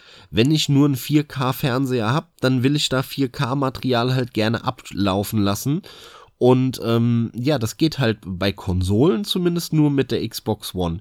Und da Deswegen ist die weit vor PC Sony, weit vor Sony, muss man sagen. Ja, weil sie halt quasi wirklich schon gefühlt ist es schon die nächste Generation, wenn du so willst. Ja, mit der, also das ist ja, wir reden hier wirklich nicht über wenig mehr Leistung. Das ist schon massiv, was die One X da noch bringt. Und das siehst du an allem Möglichen, auch um das aktuelle Beispiel noch mal zu benennen. Da läuft das Spiel Red Dead Redemption 2 tatsächlich in nativem 4K mit im Prinzip durchgehend 30 Frames, was die Pro ja in beiden Belangen noch nicht mal ansatzweise schafft. Doch, die Frames vielleicht ansatzweise, aber die Auflösung noch nicht mal. Die One X hat ordentlich mehr Leistung und ist eine viel krassere Konsole, aber die kostet auch viel mehr. Du schließt selbstverständlich wohl deinen PC dran an, an den Fernseher. Selbstverständlich. Ja, eben drum. Und der hat auch die Leistung. Aber trotz allem bezweifle ich, dass du viel auf 4K spielen wirst. Wir, das hört man überall und es wird gepusht und natürlich geht es. Aber sorry, das ist nicht der Massenmarkt. Auch 4K am PC bleibt den Leuten vorbehalten, die bereit sind, mit allem drum und dran, Monitoren, Equipment, wirklich, also sorry, ich weiß es nicht, zweieinhalb, dreitausend. Vorher wird's eng. Also ich bin ziemlich pingelig bei nativen Auflösungen. Und ähm, ich bin mal gespannt, wie äh, das Skalieren sich dann in der Praxis herausstellt von dem 55 Zoll OLED. Ich habe das schon gesehen, ähm, habe das schon auf ähm, öffentlich-rechtliches Fernsehen 720 dann hochskaliert auf 4K gesehen. Das ist schon sehr schick äh, für so ein Skalieren, wenn ich mir vorstelle, woher wir da kommen, noch vor ein paar Jahren. Aber ähm, das ist halt immer was anderes, ob du das mal in einem Mediamarkt für fünf Minuten be, be, begucken kannst oder ob der Fernseher dann bei dir in deiner Wohnung steht und du eine Woche lang Zeit hast, dir das in Ruhe anzuschauen. Vor allem ist die native Auflösung immer ein gigantischer Unterschied. Und wenn du einen Direktvergleich machst, willst du nicht mehr zurück, weil Skalieren funktioniert zwar gut, aber es ist ein Unterschied. Ja, und, und das ist siehst du. Genau das. Das geübte Auge sieht den Unterschied. Und genau das ist der Grund, warum ich davon ausgehe, dass wenn es mir irgendwie möglich ist und ich etwas ähm, am Fernseher zocke dann, ja, was ich aber nur kann, wenn ich mir Windows 10 hole, weil dann das Pad erst wireless funktioniert, ja, bitte hört in die letzte Folge den Anfang rein, dann werde ich versuchen, wenn es möglich ist, das Ganze in 4K zu spielen. Weil du eben gemeint hast, das werde ich dann auch nicht tun, da bin ich mir sehr, sehr unsicher und widerspreche dir erstmal. Ich glaube sehr wohl, dass das auch jetzt schon mein Ziel sein wird, ähm, und ich werde mir dann auch demnächst mal, äh, wahrscheinlich 2019 dann, also nächstes Jahr, eine neue Grafikkarte holen, die halt ja. einfach auch besser geeignet ist, dann um Dinge in 4K zu zocken. Das ist aber auch der entscheidende Punkt und gut, dass du ihn ansprichst, weil dein aktueller Rechner ist sehr gut. Aber ich würde behaupten, dass es hart wird, auch für dein System in, in 4K und 60 Frames zu zocken, zumindest aktuelle Titel, da, da merkst du, dass du einfach an Grenzen stößt. Also wenn, solange wir nicht über AAA-Spiele reden, ist es kein Problem mit meinem ja, dann Rechner. ist es kein Thema, ja, ja, klar. Aber wenn es wirklich auch super optimiert ist, geht's. Aber mit, ja, mit gut, den aktuellen Carsten, Effekten ich, und so wird's schon eng. Ich, ich spiele nicht den ganzen Tag äh, Call of Duty und Uncharted und äh, gut, Uncharted gibt's nicht für einen PC, dummes Beispiel, aber äh, Battlefield, Call of Duty und äh, äh, was weiß ich was, sondern ich spiele ganz andere Spiele eigentlich und die Spiele, die ich hauptsächlich spiele, kann ich jetzt schon alle in 4K spielen. Nur halt dieses zweimal im Jahr, wenn ich dann doch mal das neue Call of Duty spielen will oder halt das Kingdom Come Deliverance zocken will oder sowas, ja, das kann ich halt jetzt nicht dann auf dem Fernseher in 4K spielen. Mein Gott, dann mach, stelle ich das halt in Full HD ein. Aber alles andere kann ich jetzt schon in 4K spielen. Ja. Es, es wird sich halt wandeln, ne? Du, du wirst halt unterscheiden zwischen den Spielen, die gemütlich dann am PC gezockt werden mit Wireless Controller, im Idealfall entsprechend in 4K, weil das dann die native Auflösung deines Fernsehers ist und halt eben den Spielen, wo du sagst, du willst noch mehr Frames als 60 und äh, nutzt sogar dann im Idealfall nämlich deinen deinen Monitor mit den mit den entsprechenden Herzzahlen, ja? Das dazwischen wirst du dann erstmal pendeln, bis es sich fortsetzt in die Richtung ja, 4K mit hohen Framezahlen. Gut, das, das wird noch, das wird wirklich noch lange dauern. Da reden wir jetzt über eine Zeitspanne von 10, 15 Jahren bis die sich flächendeckend durchgesetzt hat. Ich meine, wir, wir haben ja heute noch nicht mal äh, noch nicht mal Full HD mit 60 Hertz irgendwo. Also insofern, das haben wahrscheinlich reden wir dann über in 30 Jahren. Ja. Aber das ist eine andere Geschichte. Ja, Carsten. Es geht nur darum, wenn du dir natürlich den Fernseher holst, wirst du den befeuern auf die eine oder andere Art und Weise. Und klar, je nachdem, was du spielst, gehst du halt Kompromisse ein. Aber Kommen wir auch hier mal wieder zurück. Interessant ist ja dann nämlich auch die Frage, wo wir jetzt schon geklärt haben, wie die Xbox One dasteht, nämlich sehr schlecht eigentlich und wie ich es schon ausgedrückt habe, nur noch, ja, den Erfolg mitnehmend von der vorgegangenen Generation, von der vorangegangenen Generation. Da muss man sich halt einfach die Frage stellen, wie ist es denn grundsätzlich um die Xbox bestellt? Ehrlich gesagt wird sich das zeigen mit der nächsten Generation, behaupte ich. Also die, die bauen ja im Moment äh, viel auf und investieren anscheinend viel, haben da ja jetzt auch einige Studios noch gekauft, auch wenn das alles eher kleinere sind. Aber wer weiß, äh, die drücken denen jetzt Geld in die Hand, irgendwelche neuen Konzepte machen die mit denen aus und dann sehen wir halt doch jetzt zum Launch der Xbox, äh, was auch immer, wie die nächste heißt, ähm, plötzlich dann das neue Spiel von Ninja Theory und von denen und von denen und von denen und auf einmal denkst du dir, wow, das hat ja voll Sinn gemacht, dass sie die alle aufgekauft haben. Es kommt drauf an, was sie daraus machen. Ja, das geht halt nicht von heute auf morgen und ich find's immer wieder interessant ähm, und verfolge das mit, mit, ho mit hoher Spannung. Die, die E3 ähm, oder die Gamescom, da interessiert mich immer am meisten, was Microsoft zeigt, weil bei Sony, das sind, ist halt der langweilige Platz, der langweilige Platzhirsch und ähm, die wollen natürlich zeigen, ihre Exklusivtitel, ihr neues Quantic Dreams Spiel und ihr Uncharted, Crash Bandicoot, bla blub blub. Und dann haben sie da halt ihre paar Exklusivtitel und ähm, die sind aber auch so ein bisschen erfolgsverwöhnt mittlerweile Sony, so wie das damals bei der PS2 war. Man merkt das schon wieder in Ansätzen an vielerlei Diskussionen und Punkten zum Beispiel an dieser Fortnite-Debatte von, ey, äh, ihr könnt über Plattform übergreifend äh, Multiplayer zocken, wo jeder mitgemacht hat, nur Sony nicht, bis sie dann doch eingeknickt sind, was ja noch das Lächerlichste an der Geschichte ist.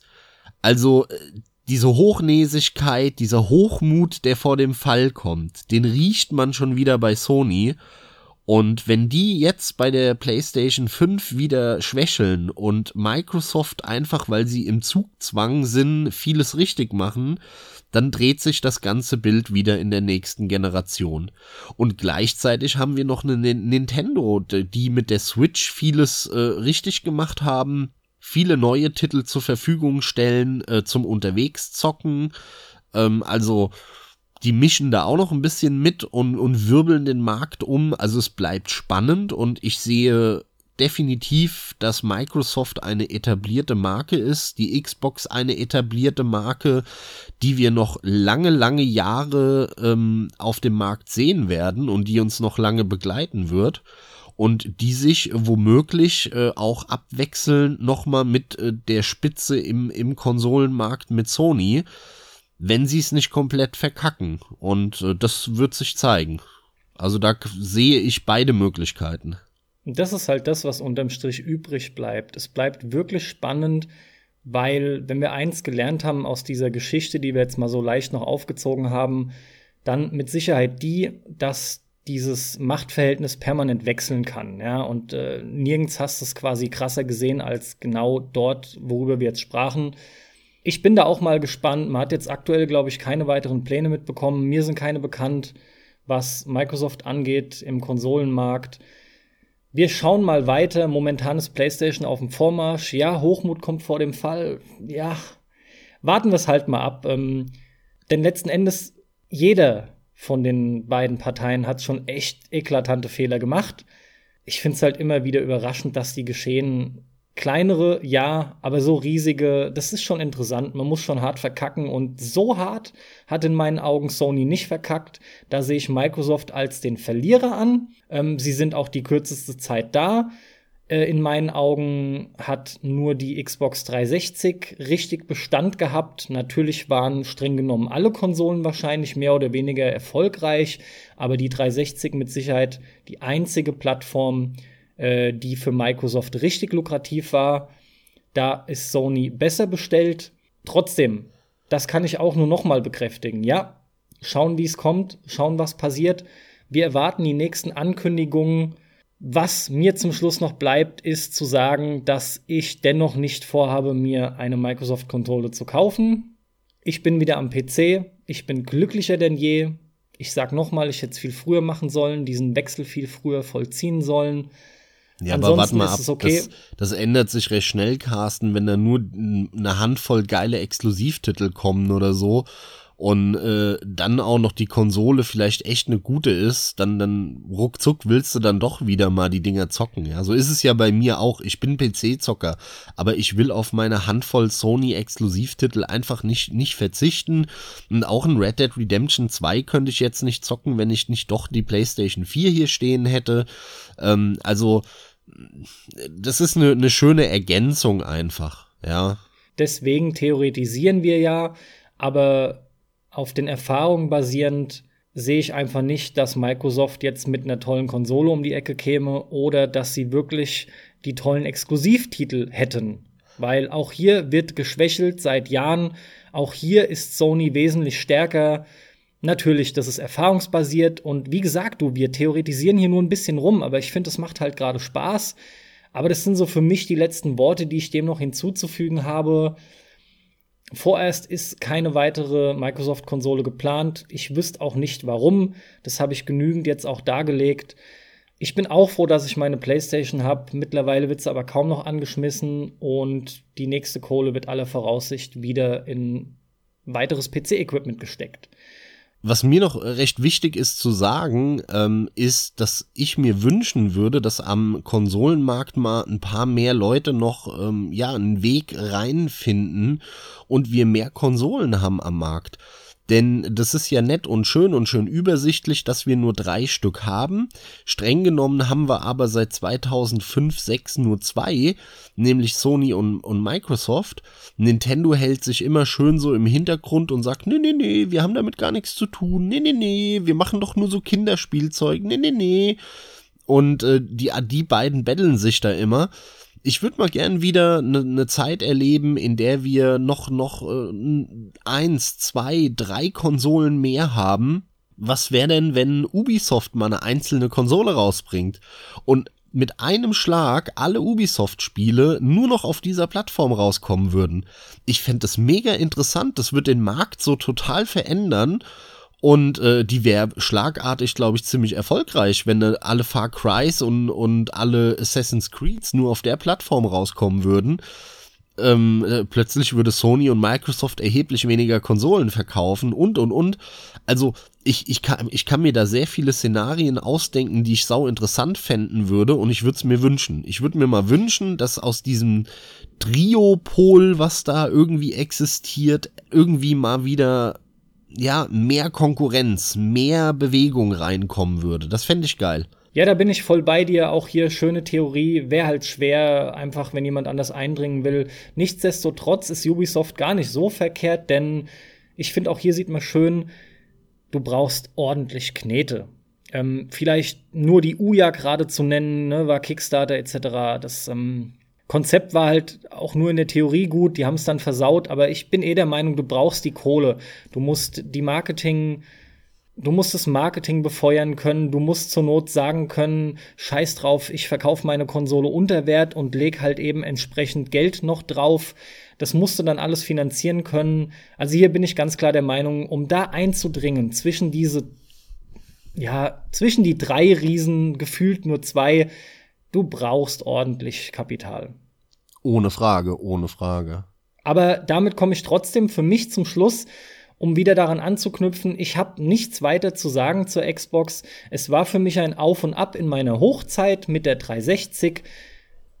Unheimlich Spaß gemacht hat es auch mit vielen Freunden, die auf Xbox Live waren. Da bin ich aber auch froh, dass ich viele überzeugen konnte zu wechseln und dass viele sich auch zur PlayStation noch am hinreißen lassen.